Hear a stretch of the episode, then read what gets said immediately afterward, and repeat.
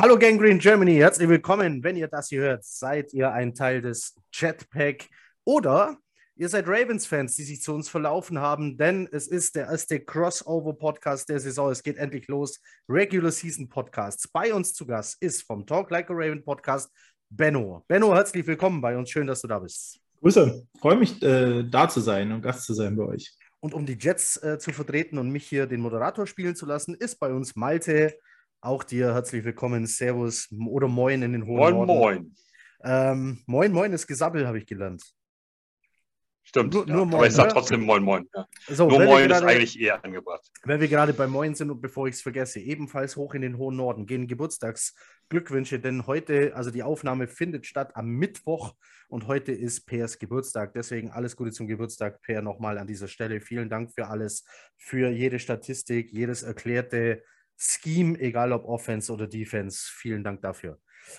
Dann haben wir ein Spiel, ein Regular Season Spiel. Week One steht an. Am Sonntag geht's los. Es geht um 19 Uhr geht's los, der Kickoff für die Ravens gegen die Jets im MetLife Stadium, New York. New Jersey, sagen böse Zungen. Ähm, es ist New York. So, ähm, bei uns ist Benno. Benno, wer bist du? Was machst du eigentlich? Was ist der Talk Like a Raven Podcast und wo finde ich ihn? Halt, Benno, Mikro. Du bist gemutet. Siehst du, da habe ich gedacht, ich. Äh so, also ich bin der Benno, äh, komme aus der Nähe von Dresden, ursprünglich eigentlich aus der Nähe Berlin, aber schon seit 15 Jahren hier. Ähm, habe selber 18 Jahre Football gespielt, dieses Jahr das erste Jahr Line-Coach bei den Radebeul Suburban Foxes. Und ähm, ich habe mit meinem Podcast-Partner, dem Malte, ähm, jetzt seit, naja, einem Jahr und fast neun Monaten haben wir den niedlichen kleinen Podcast Talk Like a Raven und sprechen relativ wöchentlich ähm, über alles, was die Ravens angeht und haben ganz gerne ganz viele Gäste ähm, aus der Fanbase, auch crossover-mäßig und ja, haben einfach Bock, über Football zu quatschen. Sehr cool. Wo kann ich den Talk Like a Ravens Podcast finden? Ähm, Talk Like a Raven findet ihr eigentlich überall auf eingängigen Podcast-Plattformen. Ähm, ist wirklich ein reines Audioformat. Genau, ohne das, Video. das, das ist wichtige Info. Ähm, Genau. Wir reden also von Spotify, wir, le wir reden von Ja, Apple Podcasts, wir reden, genau. genau. Okay, also die ähm, Podcast-Apps eures Vertrauens oder die Seiten Ja. Audio-Podcast Talk Li Like a Raven auschecken, wenn ihr Interesse an den Ravens habt oder was auch in der gesamten Division so abgeht. Ähm, sehr cool, dass du hier bist. Ähm, ich mache noch schnell ein paar News zu den Jets, wer es noch nicht mitbekommen hat. Zach Wilson, was für eine bekloppte Geschichte. Ich betreue auch den Twitter-Account Gangrene Germany zusammen mit Marvin und hau bei Twitter die News raus, die Coach Sala der Presse gegenüber geäußert hat, nämlich dass Zach Wilson vielleicht sogar am Sonntag spielen kann. Er hatte zwei gute Workouts, sah gut aus, sah fit aus. Und wenn man sich sicher ist, dass es bei 100% ist, lässt man ihn am Sonntag spielen. Keine 24 Stunden später gab es wie so eine Nackenklatsche, so eine unerwartete, ähm, schön eins rein. Vier Wochen äh, würde ausfallen. Frühestens in Woche vier zu den Steelers ähm, wird Zach Wilson aufs Feld laufen. Die genauen Gründe, ob es ein Rückschlag war oder ob es eine Vorsichtsmaßnahme ist, wurde nicht gesagt. Äh, Coach Salah hat wütend das Gespräch abgebrochen und hat gesagt, nee, er hat jetzt da keinen Bock mehr drüber zu reden. Die Situation ist jetzt nun mal so. Ähm, aber er hat auch klargestellt, nee, sie wollen ihn nicht nur bei 100 Prozent, sondern bei 110 Prozent. Ganz Unrecht hat er damit nicht. Äh, Zach Wilson hat nicht trainiert die letzten Wochen ähm, und seine Operation ist eigentlich erst, wie lange her? Zwei bis drei Wochen. Also vielleicht auch Vorsichtsmaßnahme, die man verstehen kann. Das bedeutet aber auch, dass gegen die Baltimore Ravens Joe Flacco auf dem Feld stehen wird. Schöne Geschichte hier an dieser Stelle. Der Ravens-Fans sollte er bekannt sein. Super Bowl MVP, glaube ich sogar damals. Ja. Ja. Der, der MVP hieß nicht Ray Lewis oder so. Nee, nee, der hieß Joe Flacco. Tatsächlich. Gut, das war es äh, vorerst zu den Jets. Ähm, wer es auschecken will, die Jets haben heute den Death Chart äh, aktualisiert. Das heißt, wer wissen will, wer ist eigentlich Starter, wer ist von wem der Backup, in welcher Reihenfolge sind die Spieler geordnet, kann da reingucken. Wir haben zum Beispiel Fragen bekommen, was spielt denn jetzt eigentlich John Franklin Myers? Ähm, wo ist seine eigentliche Starterposition? Auschecken auf der Homepage der New York Jets oder einfach Jets Death Chart googeln. Benno, ich habe eine Frage von Knut reinbekommen aus der Community. Ja. Ähm, die hat er am Montag, als er bei euch zu Gast war, auch den Podcast bitte auschecken, ähm, vergessen zu fragen, wie es um die Vertragssituation von Lama Jackson eigentlich aussieht. Gibt es Verhandlungen? Gibt es abgebrochene Verhandlungen? Gab es gar keine Verhandlungen? Also, soweit ich weiß, gibt es Verhandlungen. Es gibt schon eine ganze Weile Verhandlungen. Äh, Lamar hat selber vor ein paar Wochen gesagt, dass er sich eine Deadline gesetzt hat. Und ich schätze, die wird jetzt am Freitag sein ungefähr, äh, wo er gesagt hat, wenn bis dahin nichts äh, klar ist, dann äh, wird das erstmal auf Eis gelegt, weil er sich dann einfach auf Football konzentrieren will und nicht noch ähm, über Vertragsverhandlungen äh, sinnieren muss, weil ist halt relativ einzigartig. Äh, er vertritt sich halt selber gegenüber dem Team. Das stimmt. Ähm, ich, kann mich, ich kann mich an seinen Draft erinnern. Seine, seine quasi Agentin war seine Mom, ähm, glaube ich, genau. die, die, ihn beraten und vertreten hat. Genau. Ja. Genau, gibt es nicht oft in der NFL. Ich glaube, Richard Sherman hat es durchgezogen, die ganze Karriere sich selber vertreten. Sieht man nicht oft. Ähm, hilf mir kurz auf die Sprünge. Fifth Year Option von Lama Jackson war aber gezogen. Genau, ist gezogen. Unter ja, der ja, spielt ja. er dies Jahr auch. Ja, genau. gut. Nur damit, man, damit man weiß, von was man redet. Also er mhm. ist jetzt nicht irgendwie, ähm, er hängt schon ein bisschen in der Luft, aber wenigstens dieses Vertrauen wurde ihm eindeutig ähm, entgegengebracht. Quatschen wir ein bisschen über eure Division. Äh, zusammen mit Steelers, Browns und Bengals. Ähm, sind die Ravens äh, zusammen unterwegs, spielen aber trotzdem auch seit Lamar Jackson eben da ist, ähm, wieder sehr erfolgreich in dieser Division. Trotz harter Gegner, harte Defenses vor allem, äh, wenn man so an die Steelers denkt. Ähm, wie siehst du das Team dieses Jahr in der Division? Die, die Division war letztes Jahr was, zwei Siege auseinander, alle vier Teams, glaube ich. Ja. War alles ungefähr der gleiche Rekord. Wie sieht es dieses Jahr aus? Wird die Spanne größer? Hm, ich könnte mir vorstellen, dass die Spanne müh größer wird, weil eben gerade die Browns natürlich auf ihren neuen Starting Quarterback eine ganze Weile warten müssen. Ähm, Jacoby Brissett ist da sicher ein solider ähm, Backup, aber wie viel er da jetzt ähm, reißen kann, das weiß ich jetzt nicht wirklich. Ähm, das muss man, denke ich, abwarten. Ähm, und da werden die Browns eine solide Defense stellen. Ähm, aber wie es dann mit der Offense ist, wie viel die reisen kann mit einem, sage ich jetzt mal wirklich proven Receiver, Mary Cooper, ähm, müssen wir mal schauen. Also da, da, denke ich so, die Browns sehe ich so ein bisschen auf dem dritten Platz. Ähm, die Steelers haben natürlich neue Quarterbacks, jede Menge. Ähm, Trubisky jetzt als Starter verkündet. Ähm, die kriegen immer eine solide Defense aufs Feld.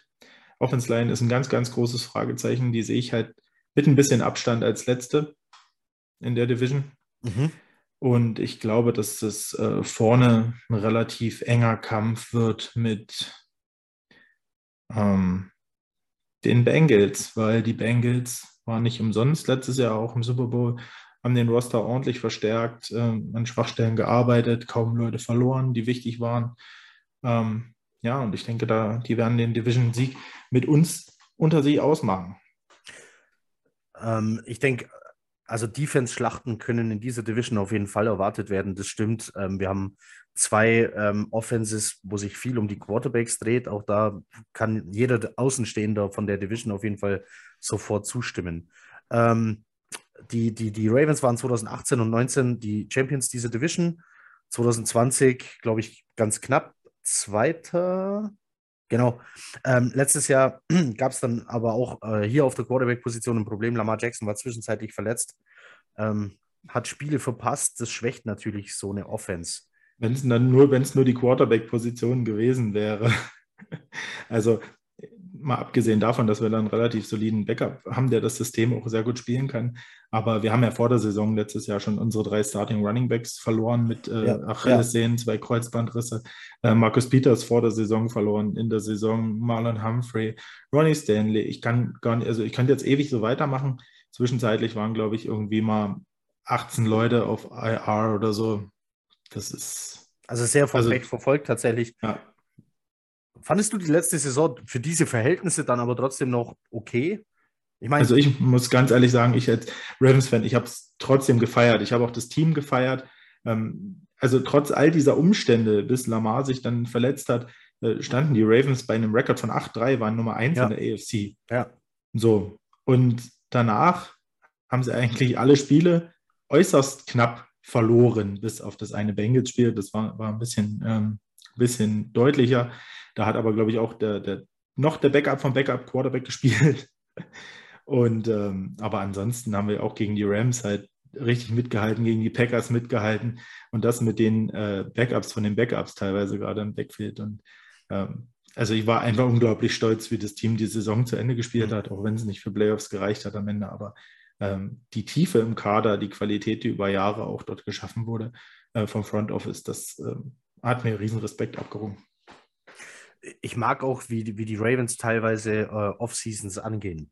Ähm, wir kommen ja nachher noch, oder jetzt dann gleich eigentlich zur Off-Season Free Agency Draft, aber ähm, die, die Ravens machen irgendwie, ich glaube, diese Saison waren es sechs Viertrunden-Picks und sichern halt auf die Art und Weise ähm, sich günstige Backups, die vielleicht in Zukunft den Step Forward machen können und sichern so die Zukunft ihres Teams. Ähm, das sorgt dann natürlich dafür, dass man über lange Jahre hinweg konkurrenzfähig bleibt und auch mal solche Ausfälle halbwegs kompensieren kann. Und das Schöne ist, du musst ja dann deine vierten und fünften Runden Picks aufs Feld schicken und siehst auch gleich, was du an denen hast. Einen Vorteil müssen 18 Leute auf IR ja irgendwie haben. Ähm, fangen wir an mit Ende der Saison, dann geht es natürlich los. Irgendwann kommt eine Free Agency. Hier gehen Spieler, hier kommen Spieler. Ähm, kannst du uns kurz sagen, gibt es irgendwelche Abgänge, die dir besonders wehgetan haben bei den Ravens? Abgänge, die wehgetan haben. Naja, also man muss natürlich sagen, äh, der Marquise Brown Trade, ähm, also ich bin schon froh, dass wir damit dadurch einen verdammt guten Center bekommen haben, glaube ich, ähm, der auf Jahre hin, äh, auf Jahre voraus. Äh, genau, nur kurz für, für unsere, also nicht Ravens-Fans, ja. das Paket beinhaltete den First-Round-Pick dieses Jahr. Ähm, ich glaube, noch ein Viertrunden-Pick dieses Jahr. Und ähm, und die haben dafür Marquise Brown bekommen und oh, ich weiß gar nicht, einen Sechstrunden-Pick oder so noch. Genau, zurück. Genau, genau. Und mit, den, mit dem, ähm, ja. mit dem äh, bekommenen Draft-Pick, den ihr zurückbekommen ja, habt, deswegen genau. sagst du, dafür haben wir einen Center bekommen. Haben wir äh, ihr habt Tyler Linderbaum ja. gedraftet an 25. Glaub, jeder, der sich halbwegs mit dem Draft beschäftigt hat, ähm, hat den Namen schon gehört, galt als sehr talentiert, als Nummer 1 Center, glaube ich, auf dem Board auf jeden Fall. Äh, trotz, manche sagt zu kurze Arme. Ich glaube, Christoph Kröger hat ihn mal als den T-Rex unter den Centern beschimpft. Äh, das, ähm, das ist ein bisschen gemein, aber. naja, wenn, wenn, er, wenn er das ist, dann äh, ist er auf jeden Fall auch der Gepard unter den Centern. Ja, ja, absolut.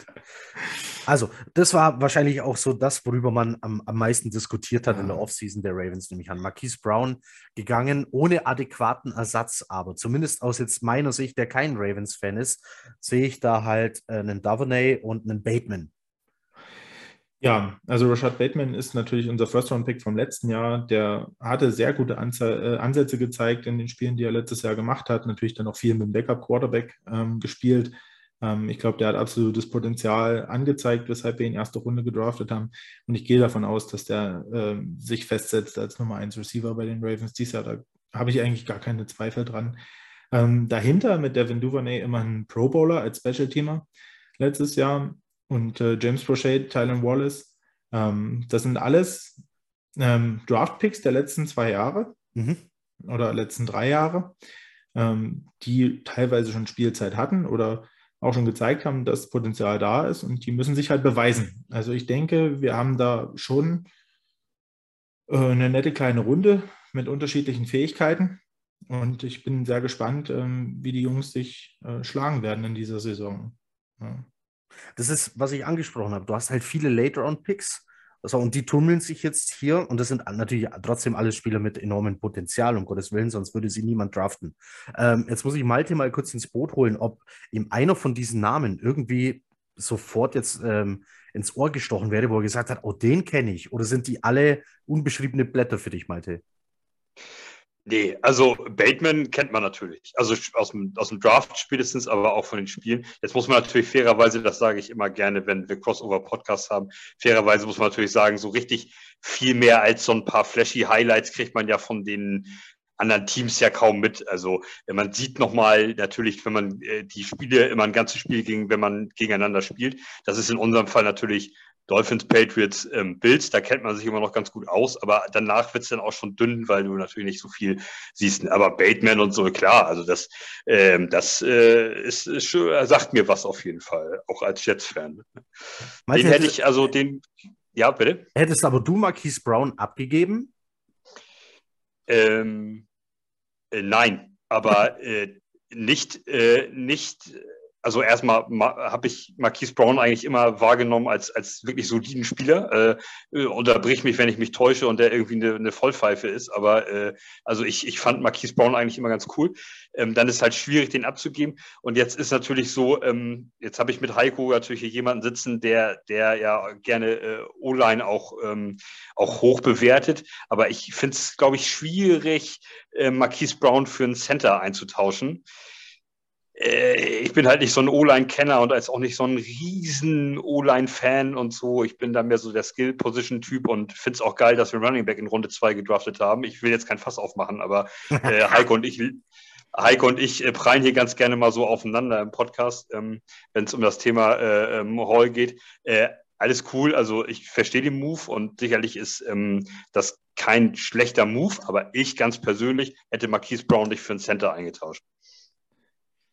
Benno, bist du, als ihr jetzt äh, auch in eurem Podcast Free Agency, Draft, Preseason so insgesamt bewertet habt, ähm, mit, mit, welcher Stimmung seid ihr da rausgegangen? Eigentlich mit einer ziemlich guten Stimmung, weil aus dem Draft geht man als Ravens-Fan eigentlich immer mit einer ziemlich guten Stimmung. Das äh, muss man einfach so sagen. Da ist halt relativ viel, äh, wie soll ich sagen, Qualität vorhanden bei, äh, bei den Ravens, einfach weil das Front Office und auch das Coaching über Jahre schon gleich ist ja, und einfach dort einen hohen Standard hat. Ähm, und auch was die, ähm, die Free Agency Moves angeht, weil, wie ihr es am besten wisst, wir haben Morgan Moses ähm, von euch für die, ähm, für die rechte Seite, äh, ja. für die Right Tackle Position äh, in der Offseason geholt. Ähm, wir haben Marcus Williams äh, als Safety gesigned, als Free ja. Safety. Äh, für einen Vertrag, der mittlerweile nach den anderen Safety-Verträgen, die so in der Liga rumgegangen sind, äh, wirklich sehr ähm, verhältnismäßig gut aussieht. Ja, ja, also diese, diese Leistung, äh, Preis-Leistungs-Verhältnis. Und man, man, muss wirklich sagen, Marcus Williams hier vom Landing-Spot her ist das Arsch auf Eimer. Das ist Arsch auf Eimer. Ähm, einer der, wenn nicht der beste Single-High-Safety in der Defense der Ravens, ähm, die genau das spielen wollen äh, hat neben sich immer noch äh, Chuck Clark, vor sich einen Marcus Peters. Äh, gedraftet wurde noch Kyle Hamilton, ähm, ja. der, der irgendwo dazwischen wahrscheinlich am Schluss rumturnen wird. Ich weiß es gar nicht. Ähm, aber kann ich ja auch gleich fragen, was glaubst du, wie der am Schluss letztendlich eingesetzt wird vor solchen hm, Leuten? Na, wir haben ja ähm, einen neuen Defensive Coordinator, ähm, Mike, Mike McDonald. Wo war der vorher? Der war quasi vorher Defense Coordinator an der University of Michigan. Ah, vom äh, College unter, Also unter Jim, äh, eine Harbaugh Connection. Okay, ja, alles klar. Dafür muss man, dazu muss man aber wissen, dass er dort nur ein Jahr Defense Coordinator war. Ah, ja, davor ja, war er nämlich schon. Was, ja. Davor war er nämlich schon acht Jahre oder neun Jahre bei den Ravens. Als ähm, hat er angefangen als, als Scouting Coach, hat sich hochgearbeitet, hat dann Inside Linebacker, Outside Linebacker trainiert. Ähm, ja, also schon ein bisschen natürlich aus dem eigenen Stall. Ne? Ja. Hat unter Wink Martindale auch viel gelernt, sicher unter Jim Harbour auch am College viel gelernt, hat eine super Michigan Defense letztes Jahr gestellt mit Aiden Hutchinson, mit David Ojabo, ähm, mit Dex Hill. Und ich glaube, dass Kyle Hamilton sein Dex Hill sein wird bei den Ravens. Und zwar genau dieses, diese sogenannte Star-Position, ähm, der halt überall rumgeschoben wird, der halt entweder auf Safety spielt, der auf Slot Corner spielt, der auch mal Outside Linebacker spielen kann, der wird blitzen, der kann Titans covern, der kann mit Receivern mithalten. Ähm, und da hoffen wir natürlich alle, dass er dort seine Stärken richtig einsetzen kann und dort einfach so dieser Schlüsselspieler wird, der ja die Defense dort einfach diesen Schritt nach vorn bringt auf jeden Fall eine spannende Offseason. Ich meine, wir waren gerade bei der O-Line, bevor ja. ich äh, wieder irgendwas anderes zwischen reingeworfen habe. Morgan Moses auf der rechten Seite, Jets-Fans kennen ihn. Von dem bekommst du Minimum solide. Das ist das Minimum, was dieser ja. Mann kann. Äh, meistens ist er drüber. Ähm, Kevin Zeitler auf Guard, Tyler Linderbaum, Ben Powers auf der anderen Guard-Seite und äh, Ronnie Stanley. Äh, wir haben vor der Aufnahme schon kurz gequatscht. Du gehst davon aus, dass er fit ist? Also ich gehe noch nicht davon aus. Ich habe die Hoffnung, dass er fit ist. Ähm, er trainiert jetzt seit dieser Woche auch öffentlich, also auch in den mhm. ähm, für die Medien zugänglichen Einheiten war er jetzt zu sehen. Ähm, macht sich wohl ganz gut, wirkt ziemlich fit, so von, von der Condition her. Ähm, aber Harbour hat gesagt, äh, wir werden sehen, wie er sich fühlt. Wenn er meint, er kann die Pace gehen auf dem NFL-Level, und die kennt er ja zu Genüge, dann äh, wird er spielen. Wenn nicht, wird Jawan James starten. Ist vielleicht auch noch ein bekannter Name in der Liga von vor zwei Jahren. Da hat er sich äh, die Achillessehne gerissen. Den hatten die Ravens letztes Jahr in der Offseason für ein, ganz, ganz wenig Geld gesigned. Zwei Jahre, acht Millionen, ähm, vier Millionen Garantien oder so. Und der war halt die ganze letzte Saison noch auf IR und ähm, ja, ist jetzt quasi eigentlich eine solide Tackle-Option. Hat auch die ganze Preseason auf Left Tackle gespielt und hat sich gar nicht so schlecht angestellt. Also ich denke, dass wir da auf jeden Fall zumindest eine solidere Option mhm. haben, falls Stanley nicht fit ist als äh, Alejandro Villanueva letztes Jahr. Wir haben ein paar ähm, Positionsgruppen jetzt schon angesprochen ähm, von den Ravens. Benno, wo siehst du die größte Stärke im Team der Ravens? Ähm, die Secondary. Ja? Muss man, glaube ich, jetzt aktuell, also wenn ich es jetzt mal nach Offense und Defense aufteilen dürfte, wäre es in der Defense auf jeden Fall die Secondary. Und äh, in der Offense ist die größte Stärke die Tight End Position. über den, haben wir noch gar, über den haben wir noch gar nicht geredet. Ähm, Marquise Brown ist weg. Hier werden irgendwie 140 Targets müssen neu verteilt werden und es könnte einen Mann geben, dem würde man sie am liebsten alle geben. Ähm, Mark Andrews. Ja. Ähm, ich wechsle mal kurz, Malte, du kannst dein Mikro kurz anmachen. ähm, Malte, was, was die Stärke des einen ist, äh, ein, nämlich ein wahnsinnig starker Titan, ist gleichzeitig die Schwäche des anderen. Ähm, bist du auch der Meinung, dass die eine der größten St äh, Schwächen der Jets die Linebacker-Position ist? Ja, das ist ja ein offenes Geheimnis hier bei den Jets. Also Linebacker ist halt, da sind wir hart gebeutelt. Für Fantasy-Spieler äh, ist das, glaube ich, ganz geil mit CJ Mosley. Der hat, glaube ich, ungefähr 2,8 Milliarden Tackles gehabt letzte Saison, aber halt, ja, das haben wir ja schon tausendmal besprochen, halt immer acht Yards zu spät. Äh, also hilft es dir auch nicht weiter, dass er viele Tackles macht. Ja, also das ist, ähm, das ist übel. Ich habe mir den den, den, den Tight End Room angeguckt von den Ravens, also das, das, das natürlich den ganzen Kader, aber Tight End Room, da habe ich äh, tatsächlich auch gedacht, ey, ähm, das könnte schwierig werden. Wir haben natürlich noch eine, eine Chance, äh, den Tight End jedes Mal direkt auf der Line festzulageln, aber äh, das musst du halt auch schaffen. Aber äh, ja, wir werden sehen, was dabei rauskommt. Aber das ist, ähm, könnte für das Spiel aktuell für uns gefährlich werden. Die Tight End-Geschichte gegen die Linebacker, das, äh, ja. Also ich mutmaße jetzt mal ganz schwer, dass sich das, die Struktur der Offense nicht sehr verändern wird von der letzten Saison ähm, auf dieses Jahr. Ähm, das heißt, Mark Andrews ist ein sowieso beliebtes Ziel von Lamar Jackson. Und dann haben wir ja aber noch das wirklich starke Laufspiel. Ähm, kommt J.K. Dobbins rechtzeitig zurück? Also ich denke, er wird gedressed sein. Ich frage übrigens hauptsächlich für mein Fantasy-Team. ist gar keine Frage, die mich für den Podcast interessiert. Das, also, Nein, Quatsch. also, dass er zurückkommt, davon, davon gehe ich ganz stark aus. Äh, wie viele Snaps er jetzt in Woche 1 sehen wird, das kann ich leider noch nicht, äh, nicht so richtig sagen. Das, da, da müssen wir mal schauen, ähm, für wie viel es reicht. Ja? Aber ähm, wir haben ja auch noch Mike Davis und Kenyon Drake jetzt in der Offseason. Genau, genau ich wollte es gerade sagen. Also es ist bekannt, dass die Ravens gerne und viel laufen wollen. Ähm, ich, ich, bin immer noch fasziniert, weiß nicht, wie es dir geht, von, von, von Harbaugh, der wie selbstverständlich Lamar Jackson bekommen hat ähm, im Draft 2018 und dann gesagt hat, alles klar, dann laufen wir jetzt halt nur noch. Ähm, und, und das dementsprechend gebaut hat. Und ich glaube, vor allem im ersten Jahr Lamar Jackson, ähm, wie man gesehen hat, wie da Bälle übergeben werden, dass äh, Kameraleute reihenweise drauf reingefallen sind und der falschen Person mit der Kamera gefolgt sind, sagt schon einiges aus. Jetzt haben wir hier J.K. Dobbins, okay, noch fraglich. Sehr explosiv unterwegs, Mike Davis, äh, Kenyon Drake dazu geholt, eben von den Raiders entlassen. Jetzt hier könnte so eine auf jeden Fall eine Rolle bekommen. Die Frage ist, wie groß, ähm, weil Gus Edwards ist noch verletzt, also eher hier als Ersatz zu sehen. Und dann haben wir hier noch Justice Hill. Äh, kurze Frage zu Justice Hill. Ist das so eine Art kleiner Dobbins oder ähm, hilft der eher im Passspiel oder läuft der? Also er ist eher ein Passing-Back. Er kann auch mal laufen, aber ist halt wirklich eigentlich eher so dieser Third-Down-Back bei den Ravens gewesen. Kommt natürlich auch von einer Achillessehnenverletzung, also mhm. von einem Achillessehnenriss zurück. Hatte aber echt ein richtig gutes Camp, äh, hat dort wirklich diesen dritten Platz sich erkämpft oder beziehungsweise jetzt den wahrscheinlich den vierten äh, in der Running Back äh, Riege, seit Drake dabei ist. Ähm, ja, schauen wir mal. Ist auf jeden Fall auch ein wichtiger Special-Teamer für die Ravens. Da legen sie sehr viel Wert drauf. Und äh, deswegen hat er auch den Kader geschafft, denke ich.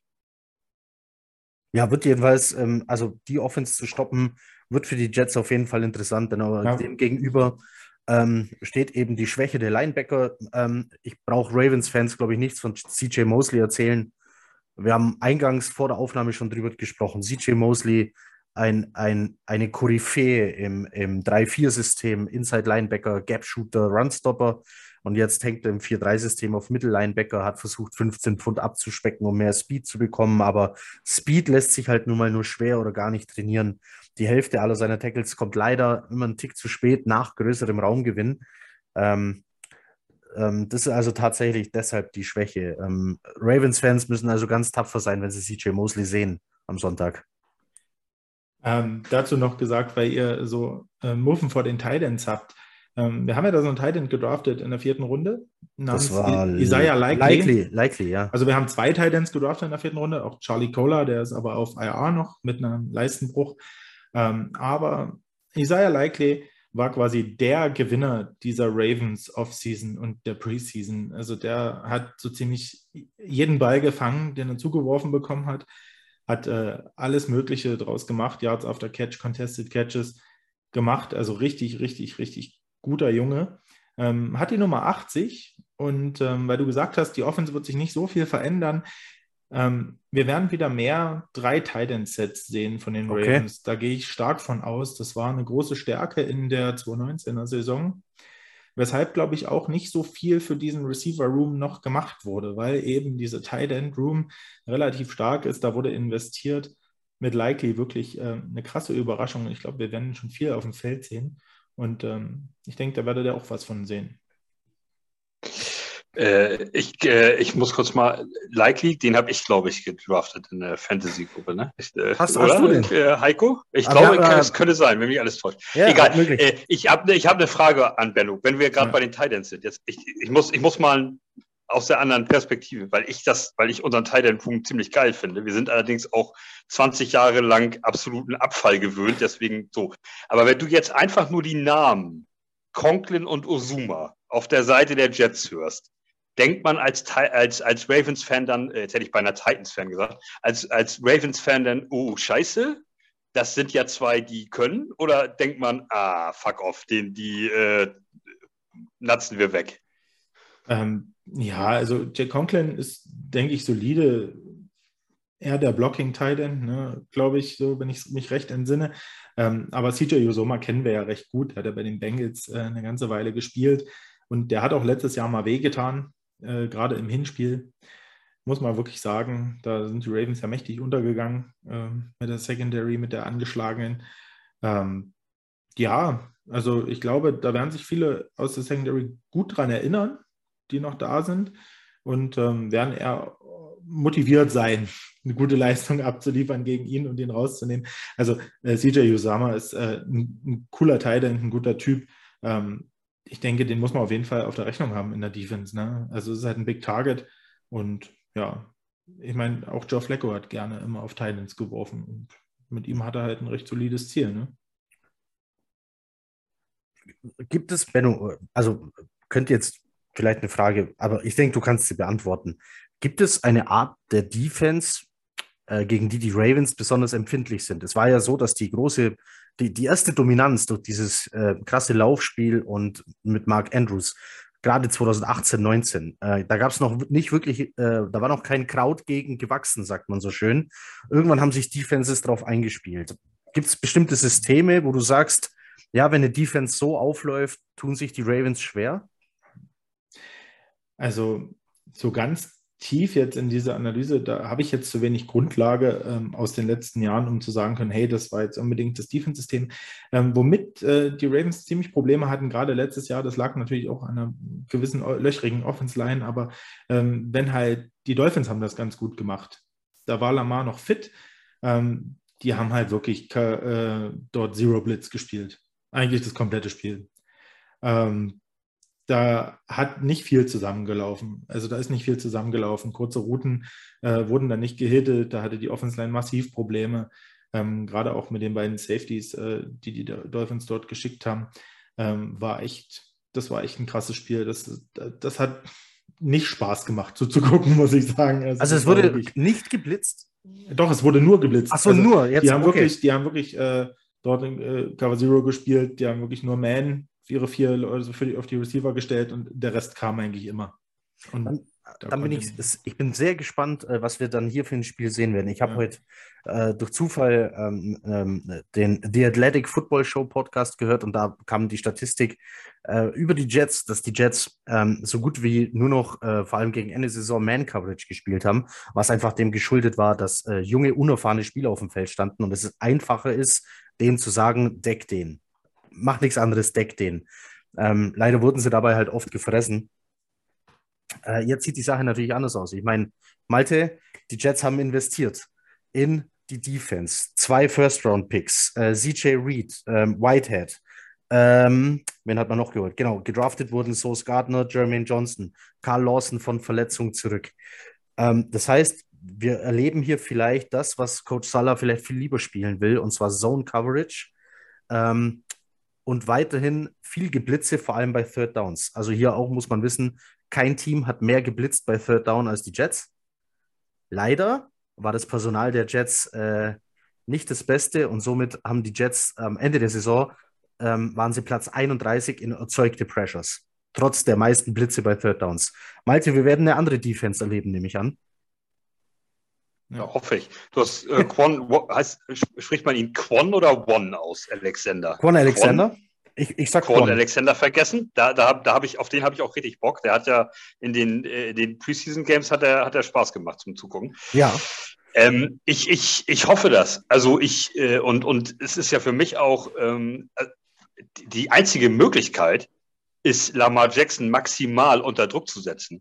Ähm, der ist trotzdem immer noch flink und trotzdem trifft er immer noch gute und teilweise sehr gute und richtige Entscheidungen.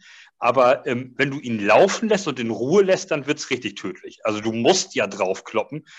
Und wir müssen da vorne ähm, Attacke fahren und zwar volles Fund. Und das ist ja auch das, was Coach Salah ähm, äh, ja fordert und, und auch einsetzt. Und so sieht ja auch unsere Free Agency und unser Draft aus. Also ähm, das macht mir schon Mut. Ich glaube, im Moment ähm, hat, haben Fans von außerhalb der Jets-Bubble ähm, die Jets-Defense vielleicht noch nicht so richtig massiv auf dem Zettel. Das könnte eventuell nach dem Ravens-Spiel anders aussehen, wenn, es, wenn die Rädchen so greifen und wenn das so funktioniert. Also unser Weg ist natürlich über die Defense und, ähm, und du musst einfach ein ab, ein massives Feuer legen hinter der, äh, in der Offense der Ravens. Anders, anders es nicht. Also Lamar Jackson Zeit und Platz geben ist nee. natürlich ja. äh, Quatsch. Also da musst du ran. Das führt mich natürlich direkt äh, zur nächsten Frage von Benno. Wir haben über die größte Stärke der Ravens gesprochen. Aber wenn ich jetzt frage, wo ist denn die Schwachstelle in dem Kader? Wo könnten die Jets ansetzen und hier vielleicht punkten? Ja, also Schwachstelle muss man natürlich einfach zugeben, einfach aufgrund dieser, äh, dass sie halt sich noch nicht bewiesen haben, ist es natürlich der Wide Receiver Room. Das muss man ganz klar sagen. Ähm, da müssen wir, müssen wir alle schauen, wie es wird. Also selbst die Ravens-Fans haben da jetzt noch nicht so die, die riesengroße, das riesengroße Gefühl für, weil gerade in der Preseason auch äh, andere Wide Receiver, die jetzt im Practice Squad sind oder so, gespielt haben. Ähm, ja, das wird sich wirklich, ähm, wird sich wirklich zeigen, aber das ist auf jeden Fall in der Offense die Schwachstelle. Und in der Defense sind wir aktuell auf Pass Rush, gerade äh, auf der Edge-Position, relativ dünn besetzt. Da sind aktuell im Kader nur zwei, wenn ich richtig äh, gelesen habe. Oh, da haben wir Odafe okay. Owe, ja. ne, First Round Pick vom letzten Jahr, ja, wo ja, jeder natürlich mit einem großen Sprung ähm, rechnet. Ähm, der hat viel gezeigt letztes Jahr, in Ansätzen, hat wirklich auch spielentscheidende Szenen gemacht gegen die Chiefs zum Beispiel, wurde dort in Fumble Force kurz vor Schluss. Ähm, und wir haben Justin Houston, der, denke ich, ein etablierter Name in der Liga ist, der auch letztes Jahr gezeigt hat, dass er noch richtig gut ist für äh, ziemlich viele Pressures. Ähm, Und ansonsten äh, sind leider Thais Bowser und auch äh, David Ojabo, den wir in der zweiten Runde gepickt haben, beide noch nach einer Achillessehnenverletzung ja, raus. Auf den, bin ich aber richtig gespannt, wenn ja. der mal zurückkommt. Also wer ist, äh, das ist der Spieler, viele werden es jetzt wieder ähm, aus dem Gedächtnis, wird es wieder hochploppen, der, der, das bittere Pech hat, an seinem Pro Day ähm, sich die Achillessehne zu reißen. Und man hat diese Szene noch vor Augen, wie er da liegt und keine hilft ihm, sondern da hebt jemand den Ball auf und läuft weg und er liegt da weiter. Ähm, die Szenen haben, ich habe die immer noch vor Augen und muss, werde immer noch wütend, wenn ich dran denke. Bin sehr gespannt, was aus dem wird. Ich wünsche ihm natürlich nur das Beste.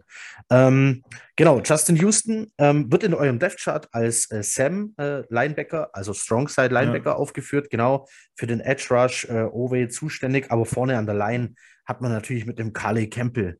Ich meine, der ist schon, äh, den Namen kennt man, ist ein Brocken. Ähm, den muss man erstmal äh, zur Seite geschoben bekommen, ähm, was schwierig wird. Und der richtige, richtige Brocken ist ja auch wieder zurückgekommen. Michael Pierce. Michael äh, Pierce, Nose, Nose Tackle, Tackle ja. der in Minnesota doch eine ziemlich gute Zeit hatte und sich dort etabliert hat. Ähm, der ein absoluter Run-Stuffer, Run-Fresser ist mit einem netten Pass-Rush-Upside. Ne? Also der kommt regelmäßig durch? Also, was heißt regelmäßig, aber er kommt durch. Und das ja. ist für einen Ravens Defensive Tackle oder Nose Tackle jetzt nicht so üblich genau. in den letzten Jahren. Ja, und dazu ähm, noch Justin Madubike, Drittjahre, äh, dritt, geht jetzt in seine dritte Saison, ähm, ist ein sehr athletischer äh, Defensive End ähm, dort in dieser 3-4. Ähm, von dem erwarten wir auch noch ähm, einen Leistungssprung dieses Jahr. Ähm, genau. Und dahinter Mike. noch, ja. Oh, Travis Jones sehe ich hier gerade als Travis als Jones. Travis Jones äh, haben wir in der dritten Runde abgefasst. Wir, wir, ja, wir haben den, ähm, wir hatten den auf dem Radar, ja. weil wir haben in der Free Agency äh, Foloronzu Fatukasi verloren. Ähm, der war eigentlich ursprünglich gedacht mal als Nose Tackle, ähm, hat dann aber den Three Technique im 4-3 gespielt. Ähm, und Travis Jones ist eine ziemliche Kopie von ihm. Wir dachten also eigentlich, der wäre auch was für die Jets, ähm, um Fatukasi hier zu ersetzen. Also wir wissen ungefähr, was ihr mit Travis Jones bekommen habt. Ähm, und ähm, er hat es auch in der, in der Preseason schon gezeigt, dass er, äh, dass er wirklich äh, gegnerische O-Lines wirklich terrorisieren kann, auch gerade was Pass Rush angeht. Ähm, hat sich aber leider in ähm, einem Preseason-Spiel ein bisschen wehgetan. Ähm, ist jetzt nichts Wildes, ist, glaube ich, eine Überdehnung irgendwie vom, vom Innenband oder so.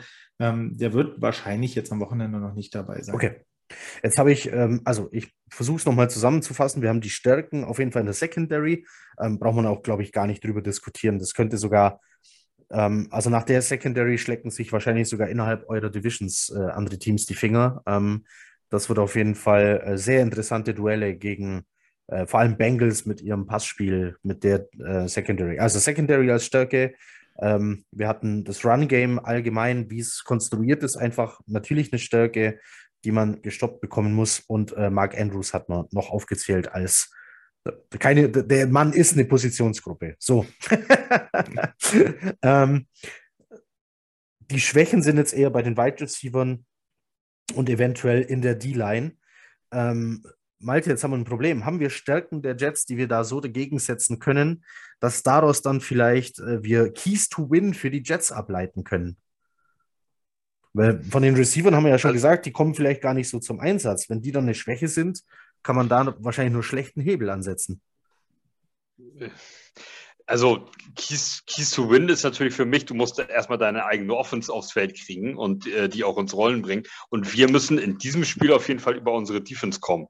Ähm, wie willst du es machen? Ich, ich möchte nach wie vor, wie ich es eben schon mal sagte, Lamar Jackson in Brand stecken ähm, mit der, mit der D-Line und das muss dir halt auch gelingen. Also, also ansonsten wird es schwierig. Also ähm, wenn, die, wenn wir jetzt davon ausgehen, dass die Wide Receiver der, der Ravens, ich, ich will jetzt mal sagen, schlecht sind, dann äh, hilft dir natürlich die schönste Secondary nicht weiter, wenn, wenn die da hinten schlechte Spieler deckt, die keinen Ball kriegen. Also musst du vorne den Run stoppen, egal wie. Und äh, egal auch über, äh, über wen dieser äh, Lauf dann geht, ob es Lamar Jackson ist oder es ein Handoff wird zu, zu einem der Running Backs. Ähm, da, du, du musst den Lauf einfach gestoppt kriegen, dass sie gezwungen werden zu werfen und dann sehen wir ganz gut aus. Ähm, dann, also das ist natürlich für die Defense, aber du musst natürlich dann auch deine eigene Offense äh, aufs Eis kriegen. Das ist ja ganz klar. Also ich weiß nicht, ob du da noch gleich zu kommen willst, aber ich will jetzt nicht so weit vorgreifen. Aber das muss natürlich. Also hier, deine hier Offense muss selber funktionieren. Hier muss man sagen, dass die, die, die Jets äh, wurden letzte Saison sehr viel geblitzt und mit äh, Man-Coverage verteidigt und Zach Wilson war hier dagegen sehr anfällig. Aber der spielt jetzt äh, am Sonntag nicht, sondern Joe Flacco und die ähm, Offensive Line der Jets sollte trotzdem wieder solide bis gut sein, trotz dem Ausfall von äh, Mikai Beckton. Ähm, weil der war letztes Jahr ja auch schon nicht da. Also ähm, so groß, ich sehe den Verlust einfach gar nicht mehr so groß, äh, wie ich ihn Anfang gesehen habe. Wie gesagt, er war letztes Jahr ja auch nicht da. Es gilt also gar nicht, ihn zu ersetzen, sondern es ging darum, Morgan Moses zu ersetzen. Da steht jetzt Dwayne Brown. Ähm, also vor allem empfindlich die Jets gegen Gap-Shooting-Teams, wozu die Ravens natürlich absolut gehören. Das heißt, die O-Line der Jets sollte hier dicht halten, sonst bekommt man hier ein Problem. Keys to win also für die Jets. Halt Lama Jackson in the Pocket, zwingen zu weiten Pässen. Das kannst du über, über Blitzsysteme, kannst du das auf jeden Fall hinbekommen. Bring die eigene Offense aufs Feld, hat Malte gesagt. Und wenn die D-Line die Schwäche ist, ergänzt sich hier noch, ich hätte niemals gedacht, dass ich dann mal sage, aber dann bring äh, dann bringt das Laufspiel halt ins Rollen. Furchtbar, dass ich das sage. Ähm, ich bin kein Freund des Laufspiels, man merkt es, glaube ich. Also Benno, für dich zur Info, ich gehöre, ähm, ich bin äh, ein Freund von mathematischen Beweisen und Mathematik beweist eben Running Backs don't matter. Ähm, das ist ein bisschen zu hart, finde ich. Ein bisschen sollten sie schon dabei sein, aber deshalb ähm, sehe ich das Run-Game einfach als ähm, nicht so wichtig an. Aber in dem Spiel, wenn du gegen eine starke Secondary spielst, kann es natürlich ein Schlüssel sein. Äh, die Keys to Win auf der anderen Seite für die Ravens. Ähm, jetzt ist natürlich die Frage, wo siehst du die Schwächen der Jets und wo können die Ravens dadurch den Hebel ansetzen? Also, ihr habt ja schon gesagt, also gerade über die Mitte des Feldes gerade auf der Linebacker-Position, da ist natürlich eine klare Schwäche. Ich denke, dass, ähm, dass wir da viel attackieren werden, ähm, gerade auch aus äh, zwei oder drei Tight-End-Sets mit äh, Andrews, mit Likely, äh, wenn wir dort attackieren, dann ähm, glaube ich, dass das Run-Game der Ravens dieses Jahr wieder ein Stückchen anders aussehen wird. Gerade auch vielleicht mehr, mehr Zone-Blocking auch kommt, statt wirklich dieses äh, starre Gap Gap-Blocking, ähm, gerade wenn du einen athletischen Center gedraftet hast, wie Tyler Linderbaum, der gibt dir natürlich unglaublich viele Möglichkeiten. Ne? Gerade auch, dass ein Center dann auch mal pullt oder so, wie es heute auch zum Beispiel die Eagles viel spielen mit Jason Kelsey. Ähm, da denke ich, dass wir da uns auf einiges gefasst machen können. Und ähm, deswegen glaube ich, gerade offensmäßig Mitte des Feldes attackieren, die Jets zwingen, dass sie da mehr konzentrieren und dann halt wirklich ähm, auch versuchen, mal die individuelle Klasse dann von Bateman über außen dann ähm, zu nutzen. Ja. Ähm, und natürlich einfach das Laufspiel etablieren. Das muss, das muss da sein. Das ist einfach eine Basis für die Ravens Offense und ähm, das muss funktionieren. Und wenn das Laufspiel funktioniert, dann äh, gibt es ganz wenig Spiele, wo die Ravens schlecht spielen. Jetzt sind wir ganz schön schnell durch mit, äh, mit unserer üblichen, üblichen Liste hier. Ähm, so schnell will ich aber den Podcast auch äh, jetzt gar nicht hier abrocken. Also wir haben noch ein paar Punkte offen, aber ähm, Benno, dann interessieren mich noch äh, so ein paar Dinge. Äh, Ravens, Ravens Fanbase oder wie du zu den Ravens überhaupt gekommen bist. Also die einfachste, äh, einfachste Antwort dafür ist immer, mein Nachname ist Rabe. ja, gut. so. ähm, das ist jetzt, sage ich mal, das, äh, das ähm, wenn die das NFL erste, schon ein Team nach dir benennt, dann ja. Genau, dachte ich, äh, dann muss man das auch nehmen. Ähm, dazu fand ich das Logo ganz nice und ich bin halt, ähm, ja, keine Ahnung, in den mittleren 2000 dann zum Football gekommen. Ähm, habe dann auch so meine ersten Spiele vereinzelt geguckt und so. Und da war natürlich diese Ravens Defense um Ray Lewis, Ed Reed, Terry Sachs, Salutinada und so weiter und so fort. Wir brauchen ja gar nicht weitermachen. Es gibt nein, nein, Leute. Äh, also du kannst bei YouTube kannst du eingeben, ähm, gib ein Death on Wings oder, oder äh, ja. Baltimore Ravens Death on Wings. Das ist ein Highlight-Video von dieser Defense aus diesen Jahren. Das ja. ist, äh, dass, dass Leute das überlebt haben, ähm, so äh, umgenommen zu werden, wie von Leuten wie Ray Lewis. Wahnsinn. Haha, überlebt haben. Ja, okay. Andere Geschichte. ähm, okay, ja, so kommt man dann natürlich. Okay. Ähm, gibt es Leute bei euch, das interessiert mich bei den Ravens manchmal, gibt es Leute bei euch, die, die eigentlich mal Browns-Fans waren und den Umzug nach Baltimore mitgemacht haben? Boah, weißt du, ob es so jemanden gibt? Tatsächlich habe ich von so jemandem noch nie gehört. Ich kann mir das, ich kann mir das eigentlich auch, also ich möchte nicht ausschließen, es gibt bestimmt irgendjemanden in den USA, der da Fans ist, der da das gemacht hat, aber ich glaube, das ist, keine Ahnung, also in, in, Cleveland dürfte der sich dann sicher nicht mehr blicken lassen. Also, nee, nee, nee. Ähm, das ist ein ganz, ganz schwieriges Thema. Da, da äh, reagieren die Browns auch noch immer ganz, ganz empfindlich drauf, was ich gar nicht verstehen kann am Ende, weil immerhin haben die das Versprechen bekommen, dass sie ihr alles behalten dürfen und auch wieder ein Team kriegen, was sie dann auch bekommen haben. Ja, was sie dann daraus gemacht haben, das ist ja dann nur deren Kanne Bier, nicht unsere. Ja, ja. also ähm, ähm, für die jetzt, die, die gar nicht wissen, von was reden die eigentlich gerade, es gab schon mal Cleveland Browns und wie es in der NFL halt passieren kann, da kann ein Team mal, keine Ahnung, Besitzer wechseln, umziehen, umbenannt werden. Und das ist hier passiert. Die Cleveland Browns wurden ähm, nach Baltimore geschifft. Da hat man dann überlegt, wie nennt man das Team? Und weil Baltimore die Heimatstadt von Edgar Allan Poe ist, ähm, für die Leute, die von Literatur ein bisschen Ahnung haben, die Geschichte des Raben, der immer nimmermehr sagt, ähm, wurde das Team Ravens genannt. In Anlehnung an Edgar Allan Poe. Ich glaube, euer Maskottchen heißt auch Poe. Zu dem stelle ich gleich eine Frage. Ähm, genau, so entstand die Geschichte, so sind die Ravens entstanden und deshalb sind die Browns auf die Ravens gar nicht so gut zu sprechen. Aber der Heimat des Footballs, die, der, der, ähm, äh, der Wiege des Footballs wollte man dann ein neues Team geben. Die Browns wurden quasi neu gegründet und ja, haben ja. dann Dinge gemacht, die keiner verstanden hat. Also es ist, ist natürlich. Äh, und äh, äh, sorry, ich muss da ja, kurz reingrätschen. Rein. Äh, ansonsten gerne mal die äh, Jetpack Cover 2 Folge hören mit Heiko und mir über Winnie Testerwörde, ähm, der zu dem Zeitpunkt euer war. Ja. Also der war der Browns Quarterback und dann der Ravens Quarterback und der ja. hat bei uns auch eine Geschichte bei den Jets. Ja. Äh, Heiko und ich haben dazu mal eine Cover-Tour aufgenommen. Äh, also sonst, da, da, gehen wir nämlich auch nochmal drauf ein. Übrigens. Werbung in, äh, so, als Randinfo. Genau. Ach, sehr gut. Ähm, dazu muss man natürlich sagen, dass man so leicht darüber redet und auch mal witzelt. Ne? Natürlich ist das immer ähm, schlecht, äh, wenn eine Franchise aus einer Stadt gerissen wird. Und ähm, gerade Baltimore weiß das ja aus eigener Erfahrung, denn da wurden die Colzer in der ja. Übernacht, in der Nacht- und Nebelaktion 1984 äh, auch nach Indianapolis umgesiedelt und das hat niemand kommen sehen. Nein, ähm, also ähm, wirklich, wer, wer das nicht ja. weiß, wirklich Nacht- und Nebelaktion. Die waren ja. am nächsten Tag einfach weg. Ja. Und dann, und, ja. Ähm, da blieb quasi nur eins übrig. Und da gibt es eine sehr gute ESPN äh, 30 for 30 äh, Dokumentation, kann ich empfehlen.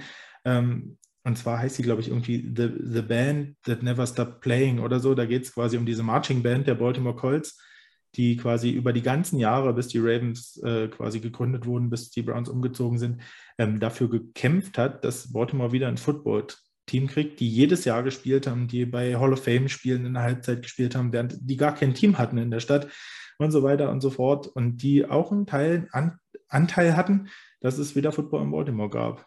Und ja, nur mal so nebenbei. Und es ist Raven. Raven Nein, aber, aber, aber auf jeden Fall eine, eine coole Geschichte. Und deswegen interessiert es mich. Ja. Gab es damals jemanden, der Cleveland Browns-Fan war und sich gedacht hat: ach verdammt, mein Team ist weg, mein Team heißt jetzt anders, mein Team hat andere Farben. Aber es ist ja immer noch mein Team, dann gehe ich mit. Ähm, wir hatten ja in der Gangrene Germany, fragst du ja auch manchmal: Leute, was würdet ihr tun, wenn? So, jetzt kommt jemand äh, aus St. Louis und sagt, hey, wir hatten hier mal die Rams, die sind jetzt weg, ich kaufe jetzt die Jets, ich mache die äh, äh, blau-gelb und äh, nenne die anders und dann gibt es wieder ein St. Louis-Team. Also die meisten dieser Diskussionen enden ohne Ergebnis, weil jeder sagt, nee, ich weiß wirklich nicht, was ich dann tun würde. Also absolutes Verständnis dafür. Ja, eine sehr junge ich Franchise jedenfalls. Ähm, ich würde mitgehen übrigens. Also für mich wäre das Team, ich würde mitgehen. Für mich wäre das die, wäre das die Basis, genauso wie ich manchmal, wenn ich über die Jets rede, und das war nur, glaube ich, eine Saison, da sage ich auch manchmal, äh, die Titans of New York kommen. So, und äh, ich, ich glaube, wir haben nicht, wir waren nicht lange Titans of New York. Ich glaube nur eine Saison oder sowas äh, in der, in der zwei, NFL. Ja, irgendwie so, ja. Ja, irgendwie so. Äh, also das, ich denke, dass ich mitgehen würde, weil ich, also ich würde nicht zu den Giants gehen. So, also hm. ich, bei mir war was New würdest York, du sonst machen? Also, bei mir war schon New York ja. und die Farbe Grün hier mit äh, unter anderem ausschlaggebend. Also wenn da beides weg wäre, wäre schon ja. hart. Aber ähm, vielleicht Grün und der Name könnte ja eventuell sogar bleiben. Ich meine, das hat ja bei äh, den Raiders schon zigmal funktioniert. Die, ja. die ändern nur die Stadt. Also, naja, wer weiß. Aber wir, ich, wir, wollen mal hoffen, dass es nicht, genau, wir wollen mal hoffen, dass es nicht eintritt ja. für New York. Also. Jetzt haben wir hier jedenfalls eine sehr junge Franchise, die aber äh, vor allem seit 2018 ähm, wieder für Furore sorgt. Ähm, wieder für Furore. Ne? Also, ihr seid schon mal Super Bowl-Sieger ähm, im Jahr. Kriege ich es hin? Na? Genau, seit 96 seid ihr dabei, dabei. Den Super Bowl gab es dann mit Joe Flacco. Ich bin da so schlecht. Gefühlt hätte ich den, gesagt den 2010, ersten Super, Den ersten Super Bowl gab es schon mit Ray Lewis. Stimmt, ihr habt schon zwei. Er hat nämlich zwei. Wir haben nämlich äh, in der 2000er-Saison ja. den Super Bowl auch geholt. Mit einer grandiosen Defense und äh, viele mögen sagen, der besten Defense, die äh, jemals in NFL-Zeiten gespielt hat. Ähm, da haben wir unseren ersten Super Bowl gewonnen und dann nochmal in der 2012er Saison mit Joe Flacco und, ja, oh Wunder, Ray Lewis in seinem letzten Jahr. Stimmt. Der mit äh, nach Trizepsabriss Playoffs gespielt hat.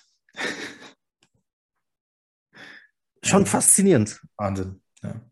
Also diese Culture, die die Ravens geschafft haben zu etablieren, ja. ähm, das möchte ich sagen, ohne jetzt auch mal wirklich diese äh, purpurne Brille abzusetzen.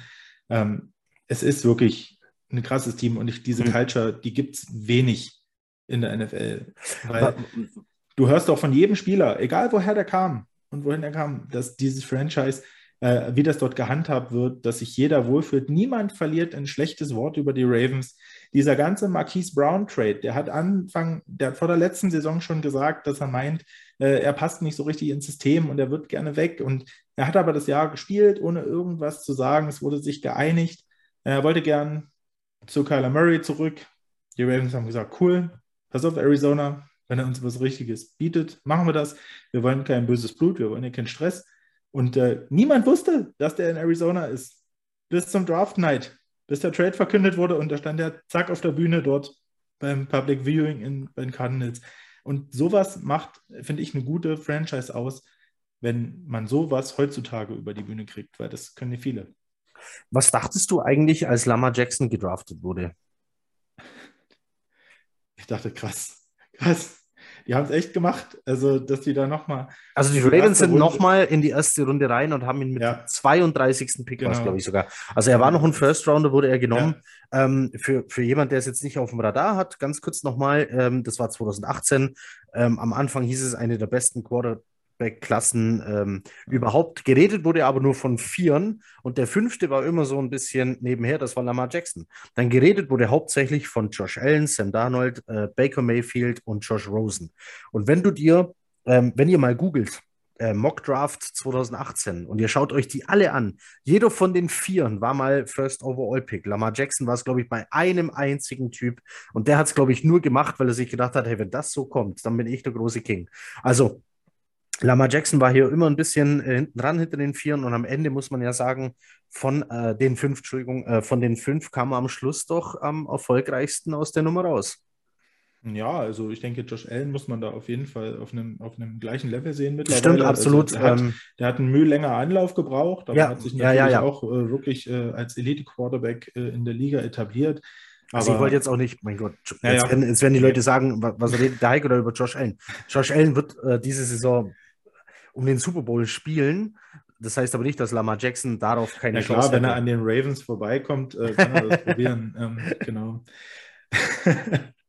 glaube, Nein, aber es war, es war krass damals, weil ähm, es war schon interessant, dass äh, die Ravens ja in dieser Free Agency-Periode damals äh, RG3 unter Vertrag genommen haben, äh, als Quarterback hinter Joe Flacco. Und damit war irgendwie schon ähm, interessant, ganz anderer Typ. Ne, hat natürlich auch viel Erfahrung, gerade so als Dual-Threat-Quarterback, ähm, auch in Washington damals gehabt. Ähm, und dann kam halt dieser, dieser Uptrade in die erste Runde und Lamar Jackson wurde gepickt. Und von da an war einem eigentlich fast klar, also wenn sie das machen, ähm, RG3 als Mentor für Jackson, sage ich jetzt mal, geholt haben, dann, dann ist das ein krasses Commitment. Und ähm, Flecko verletzte sich dann natürlich, wie es immer in der Geschichte irgendwie im Sport so passiert. In der Saison, Lamar musste übernehmen und zack, bam.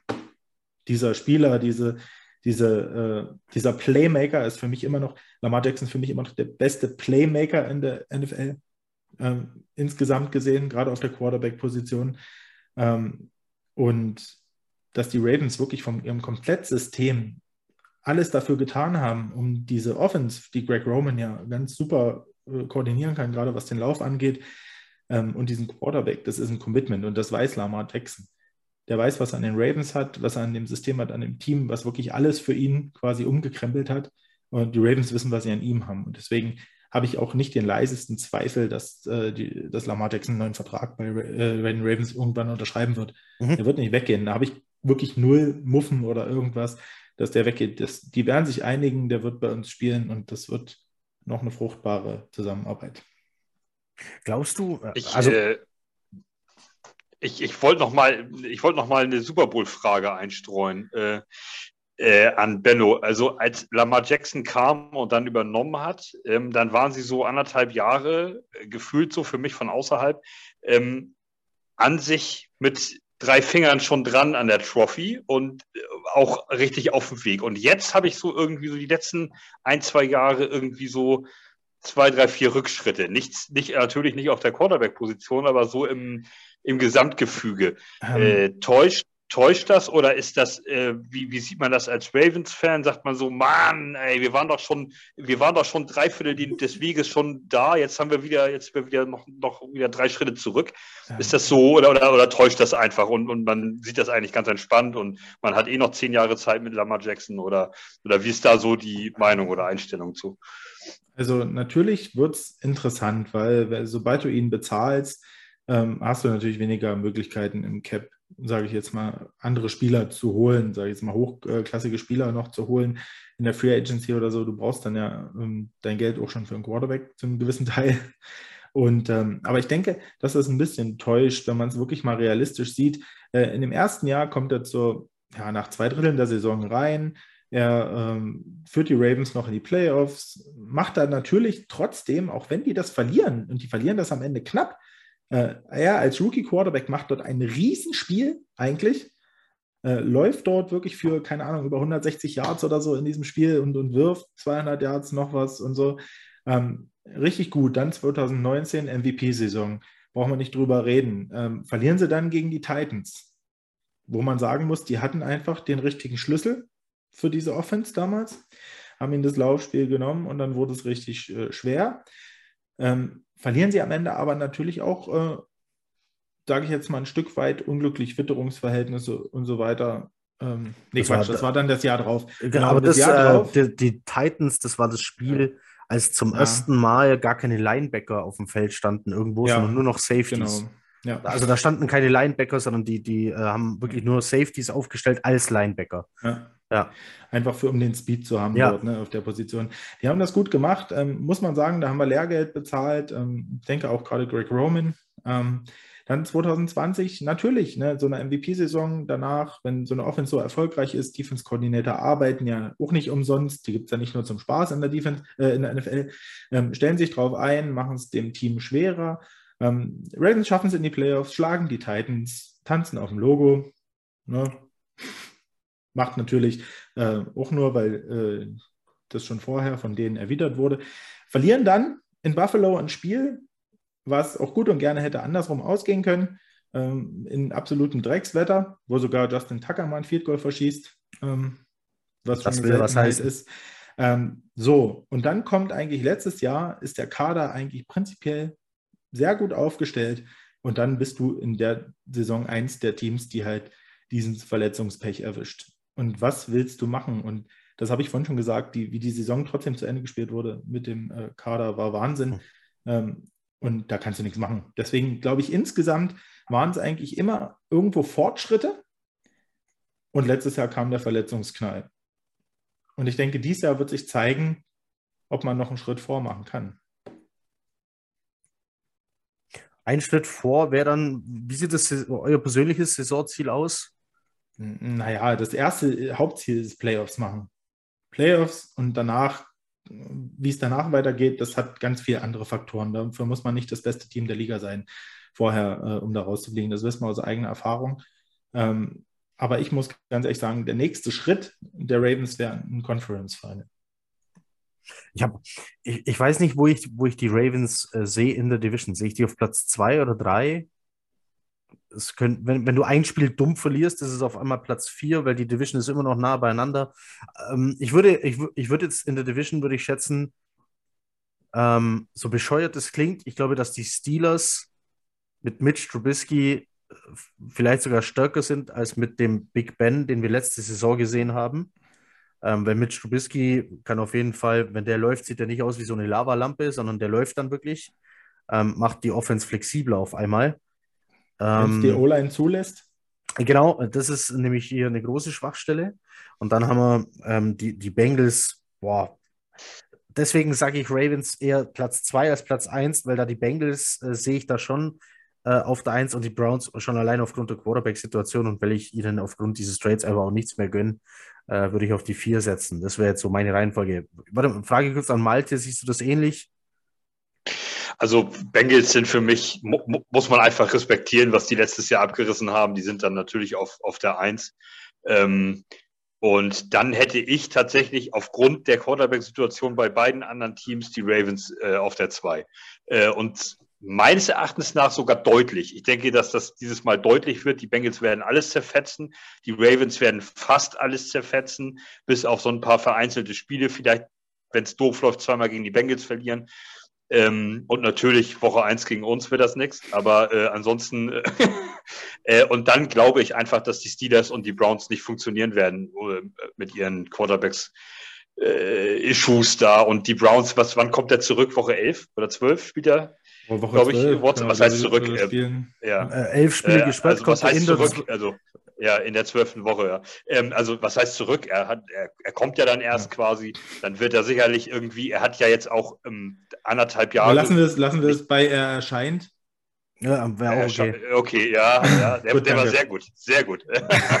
Äh, ähm, der, äh, äh, der, äh, der, der hat ja auch anderthalb Jahre praktisch ohne Wettkampfbedingungen. Also das, ich denke, dass der, der wird funktionieren über kurz oder lang der wird auch wieder wahrscheinlich ähm, zu, zu, seiner alten Stärke zurückkommen. Aber ähm, das wird diese Saison nichts mehr. Ich denke nicht, dass der die letzten fünf Spiele, sechs Spiele, die der dann hat, da äh, groß was abreißen wird. Also das glaube ich nicht. Das ist erstmal für ihn wieder, um so reinzukommen. Ich denke, das haben die Browns auch abgehakt und so das Thema also diese Saison. Ähm, ich glaube, dass, dass die Steelers und die Browns äh, doch etwas in Anführungszeichen abgeschlagen sein werden hinter äh, hinter den Ravens und den Bengals. Also vielleicht so, dass so zwischen denen so liegen werden so vier, fünf Siege liegen, denke ich. Ähm, also das ist so meine Sicht der, Sicht der Dinge.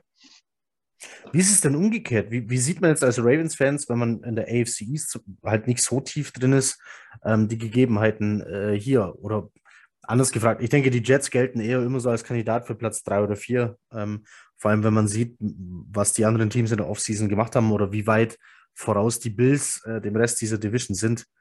Aber sieht man die Jets jetzt so eher, ja, die nehmen wir halt so mit oder könnten die Jets für die Ravens tatsächlich eine Stolperstelle werden? Naja, wir gehen mal davon aus, es ist ja auch immer das erste Spiel ne, im Jahr. Und das ist immer schwierig. Da kann viel passieren. Da können Teams, die am Ende vorne stehen, wirklich auch schon mal einfach mal das Ding verlieren. Ne? Weil wie gesagt, Kenner hat bis jetzt was gesehen von dem, was die anderen dieses Jahr machen wollen. Ähm, deswegen kannst du dich jetzt nicht massiv äh, genau vorbereiten. Ähm, ich denke, in der AFC East, klar, die Bills sind ganz vorne, da brauchen wir nicht drüber reden. Das ist, ist die Nummer eins. Ähm, und danach haben alle Teams eigentlich ich, ein paar Fragezeichen. Die Dolphins haben natürlich massiv aufgerüstet, das muss man ganz ehrlich sagen, gerade in der Offense. Ähm, bin gespannt, ne, was Tour dort reißen kann mit den ganzen neuen äh, Spielzeugen, die er dort bekommen hat. Ich weiß auch gar nicht, wie sie es spielen wollen. Also, ja. Also, ich bin sehr gespannt, wie die Offense dann aussieht, wenn sie auf dem Feld steht. Ich denke, wir werden, äh, werden wie gesagt, mit äh, dem neuen Head Coach äh, werden wir da schon sehr Shanahan-esque in Football sehen. Ähm, und das wird auf jeden Fall, glaube ich, interessant. Ähm, muss aber auch, haben wir halt auch einen Quarterback, der sich beweisen muss. Hm. Ähm, und dann muss ich sagen, bei den Patriots habe ich absolut gar kein Bild. Also man hört ja nur, ja, irgendwie läuft es nicht und die wollen das alles, das ganze System ändern und, und die ganze Offense und überhaupt. Und Mac Jones fühlt sich da, sieht da nicht so gut aus. Und das hört man alles so von außen und man weiß eigentlich nie, woran man ist. Und man weiß aber, was man allerdings weiß, ist, dass da halt Bill Belichick an der Sideline steht und dass egal, welche Marionette da jetzt auf Offense-Coordinator steckt äh, oder sonst wo, dass am Ende immer er die Finger im Spiel hat und, das, und, und die Marionetten steuert. Ähm, von daher darf man die halt nie aus, also rausnehmen hm. oder nicht beachten. Die sind immer ein Faktor. Ähm, gerade weil Mac Jones natürlich trotzdem am Ende solides Quarterback-Play gezeigt hat. Letztes Jahr hatte dann natürlich die Rookie-Wall irgendwann, aber insgesamt, ähm, ja, na, und die Jets haben auch viele Puzzleteile hinzubekommen. Ich finde, der Kader ist deutlich besser, auch gerade in der Tiefe ähm, auf verschiedenen Positionen. Gerade, ähm, wir hatten es mit Knut auch am Montag, gerade die Line-Rotation ne, ist natürlich wirklich, äh, sieht, sieht sehr gut aus, finde ich. Und ähm, ja, Vielleicht, vielleicht interessant auch für euch, wer laut dem aktuellsten Dev Chart, das heute rauskam, den Starting-Posten neben Quinnen Williams als Defensive Tackle ergaunert hat. Das ist nämlich ähm, Solomon Thomas. Mhm. Ja, ist natürlich ein Spieler, den Robert Sala schon aus äh, 49ers-Zeiten kennt. Ein absolut solider Interior-Liner. Ähm, ich habe den, ähm, dadurch, dass meine Frau äh, Raiders-Fan ist, hm. natürlich auch bei den ja. Raiders viel beobachten können. Und ähm, ich finde, das ist wirklich ein sehr solider D-Liner ähm, und ähm, finde ich gut. Ja, und bei euch hängt es dann am Ende offensmäßig natürlich an der Line. Schauen, da wurde auch einiges getan. Wenn sie sich einspielen können, stabilisieren können und äh, Zach Wilson mehr Vertrauen hat und ein paar bessere Entscheidungen trifft, dann warum sollten die Jets nicht eine Chance haben, in dieser Division einen zweiten Platz zu kriegen? Ob das ein zweiten? Oh, zweites. Ja, ich sag jetzt mal, weil du weißt doch nicht, also weißt du, ob in Miami alles klickt sofort? Das, ja, stimmt. Keine Ahnung. Ich weiß es nicht. Also klar, ich muss ganz ehrlich sagen, ich, die Chance sehe ich dort größer, dass die schneller erfolgreich Football spielen. Äh, aber warum am Ende nicht? Ja. Also für mich wäre eine erfolgreiche Saison eigentlich schon, wenn du am Schluss weißt, ob Zach Wilson es ist oder nicht. Im Idealfall ja. ist es natürlich. Ähm, und wenn die Defense nicht mehr auf Platz 32 gerankt wird, sondern eher irgendwo Top 20 wenigstens, irgendwo da. Das wäre für mich dann schon, dann ist die Anzahl der Siege nebensächlich. So, du spielst eh nicht um die Playoffs, sagen wir es mal so. Ähm, wenn es dann nur fünf Siege sind, aber dafür weißt du, ja komm, Zach Wilson war aber nicht der Grund, passt so. Wenn es sieben Siege sind, auch okay.